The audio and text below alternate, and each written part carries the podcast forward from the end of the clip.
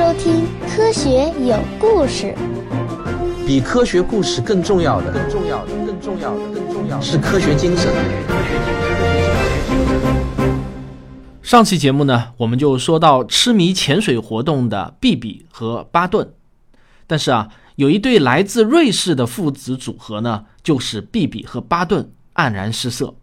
父亲啊叫奥古斯塔·皮卡德，儿子呢叫雅克·皮卡德。他俩设计了一种新型的深潜船，命名为迪里亚斯特号。这个名字啊，也是意大利的一座港口城市潜水器的制造地。它是一艘可以操控的潜水器，不过啊，只能操控上升或者下潜这两个动作。那么，它在一九五四年初首次下水，就直接潜到了四千米的深度。是巴顿六年前所创造记录的三倍，但不幸的是啊，这项活实在是太花钱了，皮卡德父子的口袋啊，用不了几年就被榨干了。我们从何而来？要去向何方？一个星球，一个实验，请听我为您讲述有关宇宙、自然、生命的简史。到了一九五八年，他们与美国海军达成了一项交易，他们把生前船的所有权就卖给了海军，但啊，仍归他俩实际使用。这样一来呢，资金问题就解决了。于是呢，他们就开始改造这艘生前船。首先啊，他们把船壳加厚到了十三厘米，然后再把舷窗的直径呢缩小到仅有五厘米。你想啊，五厘米直径啊，比门上的那个窥孔啊也大不了多少。但是这样的好处就是呢，深潜船可以承受住巨大的水压。一九六零年的一月份，雅克和海军的沃尔什他们创造了奇迹，他们成功下潜到了全世界最深的洋底，也就是太平洋中的马里亚纳海沟。他们仅用了不到四个小时，就下潜到了一万零九百一十八米深的深度。在那种深度啊，每平方厘米的水压。达到了一点二吨，令他们感到震惊的是啊，触底的时候竟然发现一只比目鱼被惊动了。只可惜啊，当时船上并没有照明设备，所以呢，这一事件没有影像记录。在全世界最深的水底停留了二十分钟后，他们成功返回了水面。这也是人类迄今为止唯一的一次到达那个深度，快六十年了，依然是世界纪录。中国的蛟龙号的深潜记录是七千零六十二米。我记得啊，前段时间我还说过，大导演卡梅隆也是个深潜爱好者。他乘坐自己制造的深潜器下潜深度呢，达到了一万零八百九十八米，几乎啊就平了世界纪录。不过我们还必须看到，同样是深潜，实际上现代的潜水器和五十多年前的那已经是不可同日而语了。仅仅是追求深度，其实啊意义不是最大，更重要的是要能够进行科考活动。那么各种探测仪器要能够正常工作，所以啊，我国并不是单单追求深度，我们啊还追求深潜的有效性。所以呢，我国的深潜活动是在非常稳健的往前推进。迪里亚斯特号虽然成功的创造了深潜世界纪录，但是美国海军却停止了这项活动。为什么呢？其中一个最主要的原因呢，就是海军中将 Rick Over 坚决反对。他是一个严肃认真，而且啊说话算话的人，但是关键的关键呢是海军的支票部掌握在他手里。他觉得啊深海探测是对海军资源的严重浪费，因为海军并不是一个科研机构。还有另外一个原因，就是当时啊美国正在热衷于太空探索，计划把人送上月球。相比起来呢，深海探索就显得不是那么重要，而且啊有点过时了。不过，我认为真正的原因还在于迪里亚斯特号并没有什么真正的收获。正如多年后一位海军军官所说的：“除了证明我们能够到达那里之外，我们到底还得到了些什么呢？干嘛还要再干一次呢？”简单来说呢，就是这趟寻找比目鱼的旅程太长，花费太高。如果今天要再去一次那里，估计的花费是一亿美金。但是呢？那些深海研究者们在听说海军啊无意继续实施原先答应过的探索计划后，感到非常的痛苦。很多人就提出了抗议。至少有部分原因是为了平息他们的不满，海军还是决定拿出一笔钱用于制造更先进的潜水器，并且呢交给了马赛诸塞州的伍兹霍尔海洋研究所。他们计划建造的是一艘可以完全操纵的微型潜艇，被定名为阿尔文号，以纪念海洋学家阿尔文。一个有趣的历史是啊，阿尔文号的设计人员居然啊找不到一家工厂愿意制造。布罗德在《水下的宇宙》这本书中呢是这么解释的：这个项目啊是被船舶局和 Rickover 中将鄙视的，他们可是海军钱袋子的大管家啊。像通用动力这种专为海军生产潜艇的大公司，那都不愿意去接这种活儿，他们怕得罪 Rickover。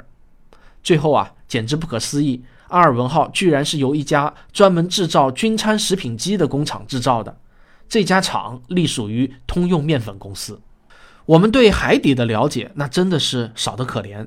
从1929年开始，人们才对海底有了一些零星的探测，加上了大量的推测之后。陆续绘制了一些极为粗糙的海底地形图，但是就是这样的海图，到了二十世纪五十年代，依然是海洋学家手里最好的宝贝。美国海军手里却有好得多的海底图，因为他们要指引军方的潜艇穿越海底峡谷，绕开平顶海山。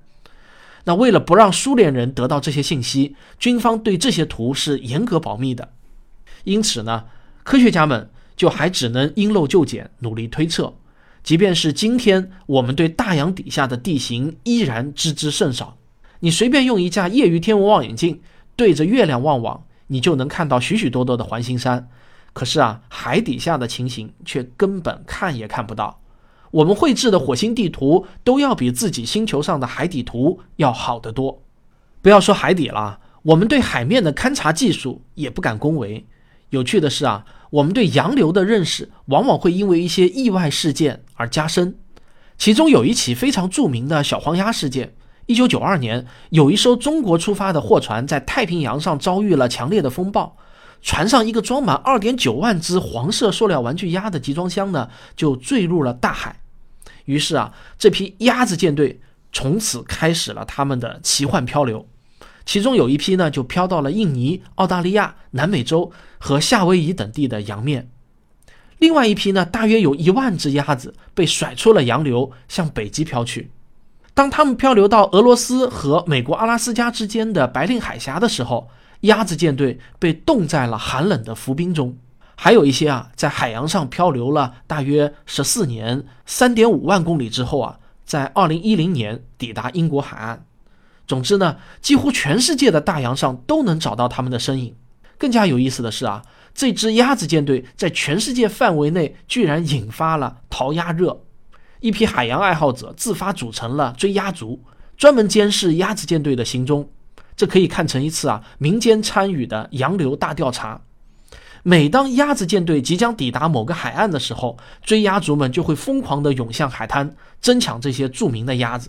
最初从中国进口这批鸭子的美国公司表示，他们愿意用每只一百美元的高价将鸭子回收，但却根本没有人理睬，因为在收藏家手中啊，每只鸭子的价格已经爆炒到了一千英镑。听到这里，有些人是不是能够开一些商业脑洞啊？比如说自己制造一个这样的事件。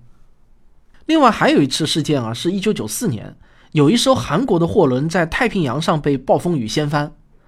三万四千多只冰球运动手套落到了海里，这些手套呢也是随波逐流，飘得满世界都是，从温哥华到越南都有。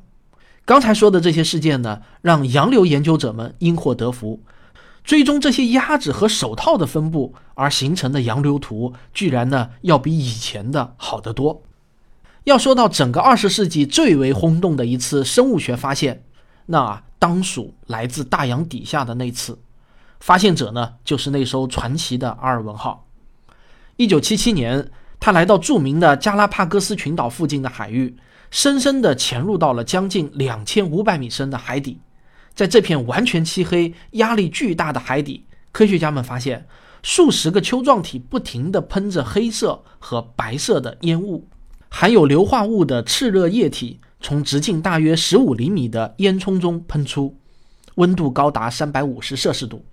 科学家们形象地把这些喷着烟雾的丘状体通称为“海底黑烟囱”。令人震惊的是啊，在这样一个似乎是生命禁区的地方，却发现了生命。两年后的一九七九年，带着很多生物学家，阿尔文号再次回到这里，对海底黑烟囱做了一次全面的考察。这次考察刷新了人类对生命的认知。在这样一个极端的环境中，却存在着一个完整的生物群落，从细菌到各种蠕虫，再到各种虾兵蟹将，那是应有尽有。这些生物完全不需要氧气，它们的能量来源是海底火山口的热量以及各种硫化物。要知道啊，硫化氢对于所有地面上的生物来说都是一种剧毒的化合物。它们源源不断地从热液喷口中涌出，那是一个独立的小世界，没有阳光、氧气或者其他一切通常与生命有关的东西。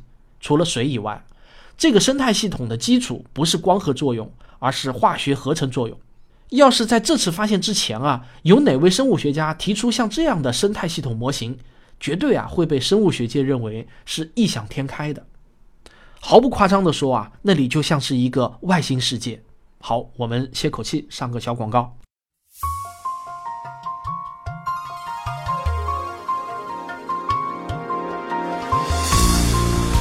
科学声音的微信小程序已经上线了，欢迎大家来体验。直接在微信小程序中搜索“科学声音”四个字就可以找到。以后啊，大家听科学声音的节目又多了一个很方便的途径，里面还会上视频节目哦。小程序刚刚上线，还有很多的不足，也欢迎大家吐槽反馈。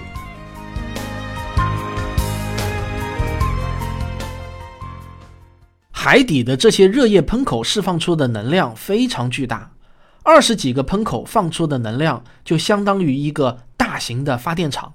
在它们周围，海水的温度也是极为惊人的，在喷口的某个点上，水温竟然能够达到四百摄氏度。而几米之外的水温仅仅只有二三摄氏度，在这种喷口的边缘发现了一种软体虫，取名为阿尔文虫。它头部的水温竟比尾部的水温要高出七十八摄氏度。在此之前，人们普遍认为不可能有复杂生物能存活于五十四度以上的高温中。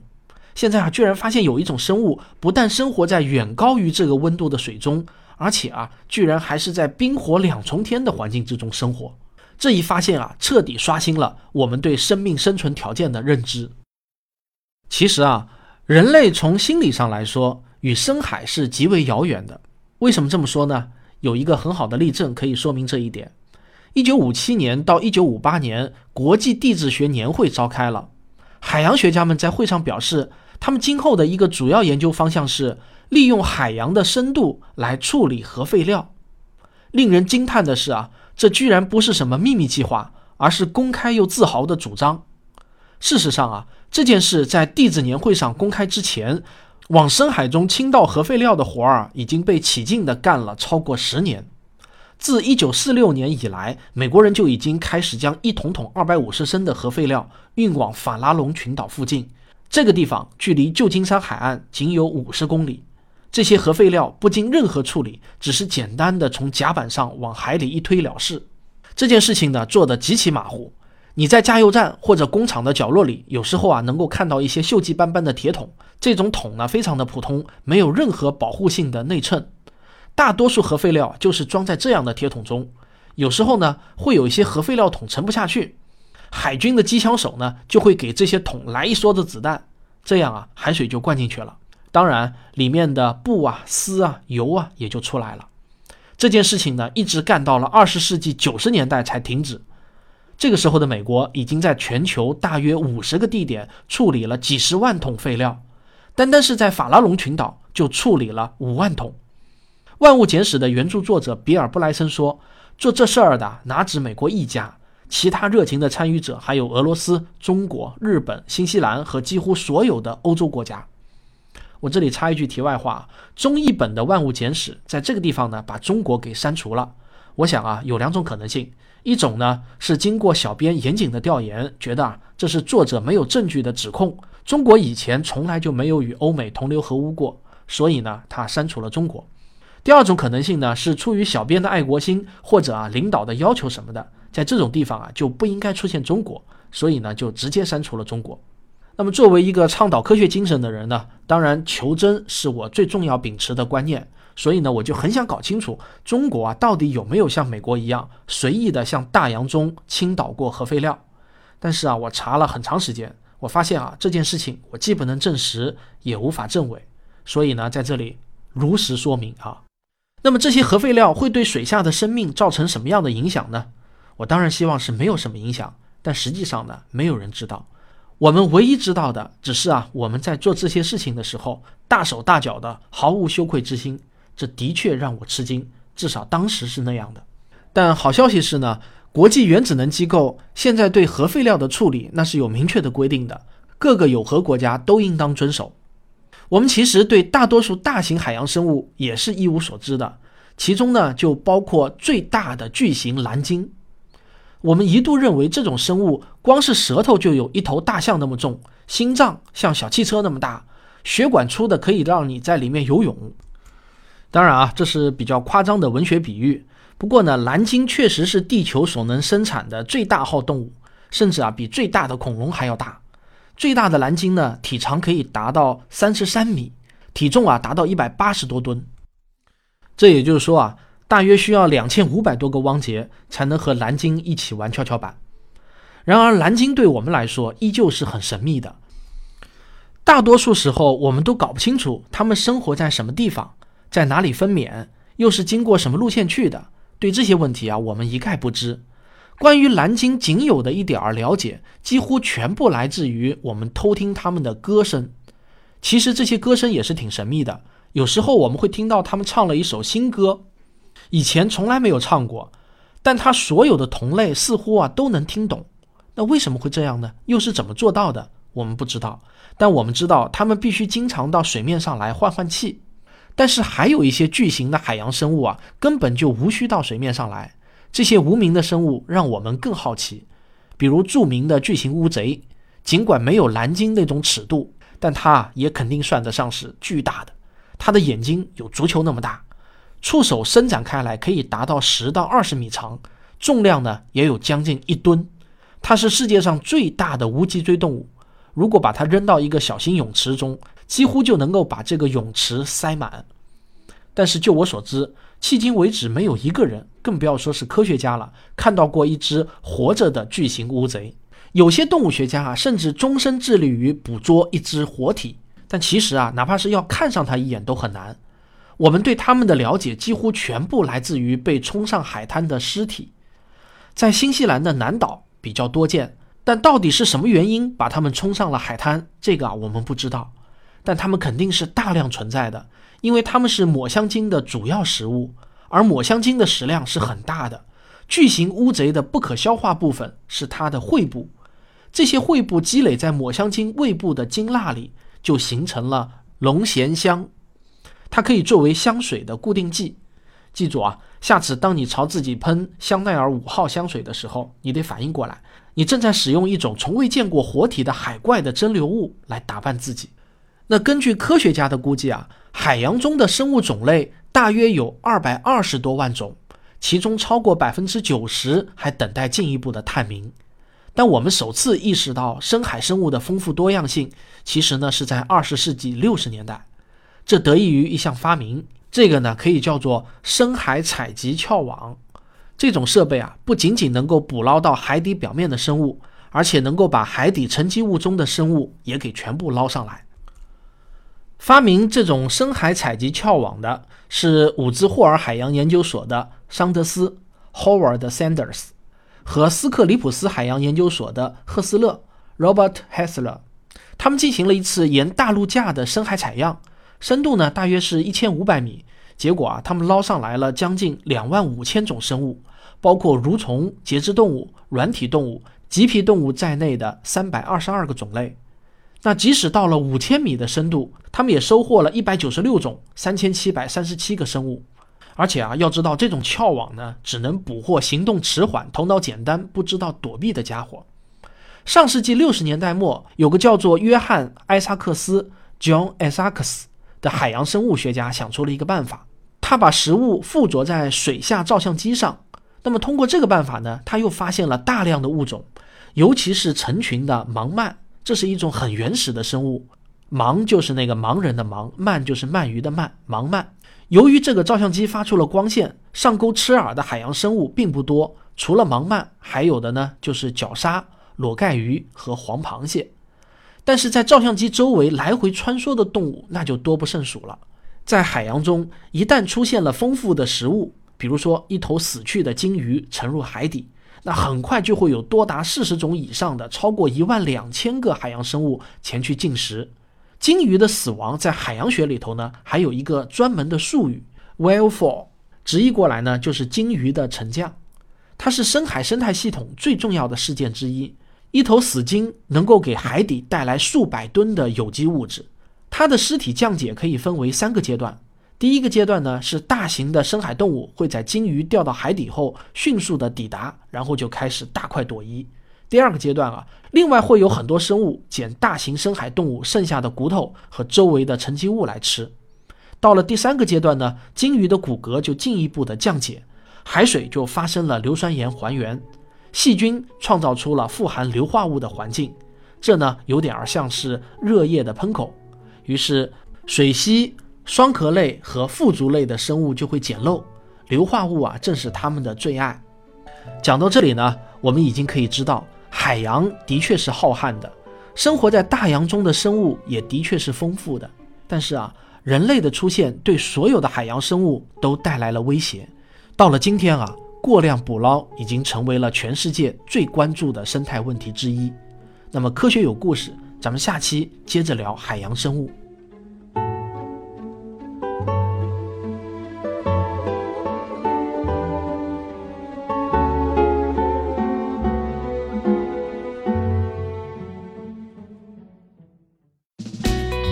是刘敬正，我是汪杰，我是吴黎明，我是王木头，我是旭东，我是卓老板，我们是科学声音。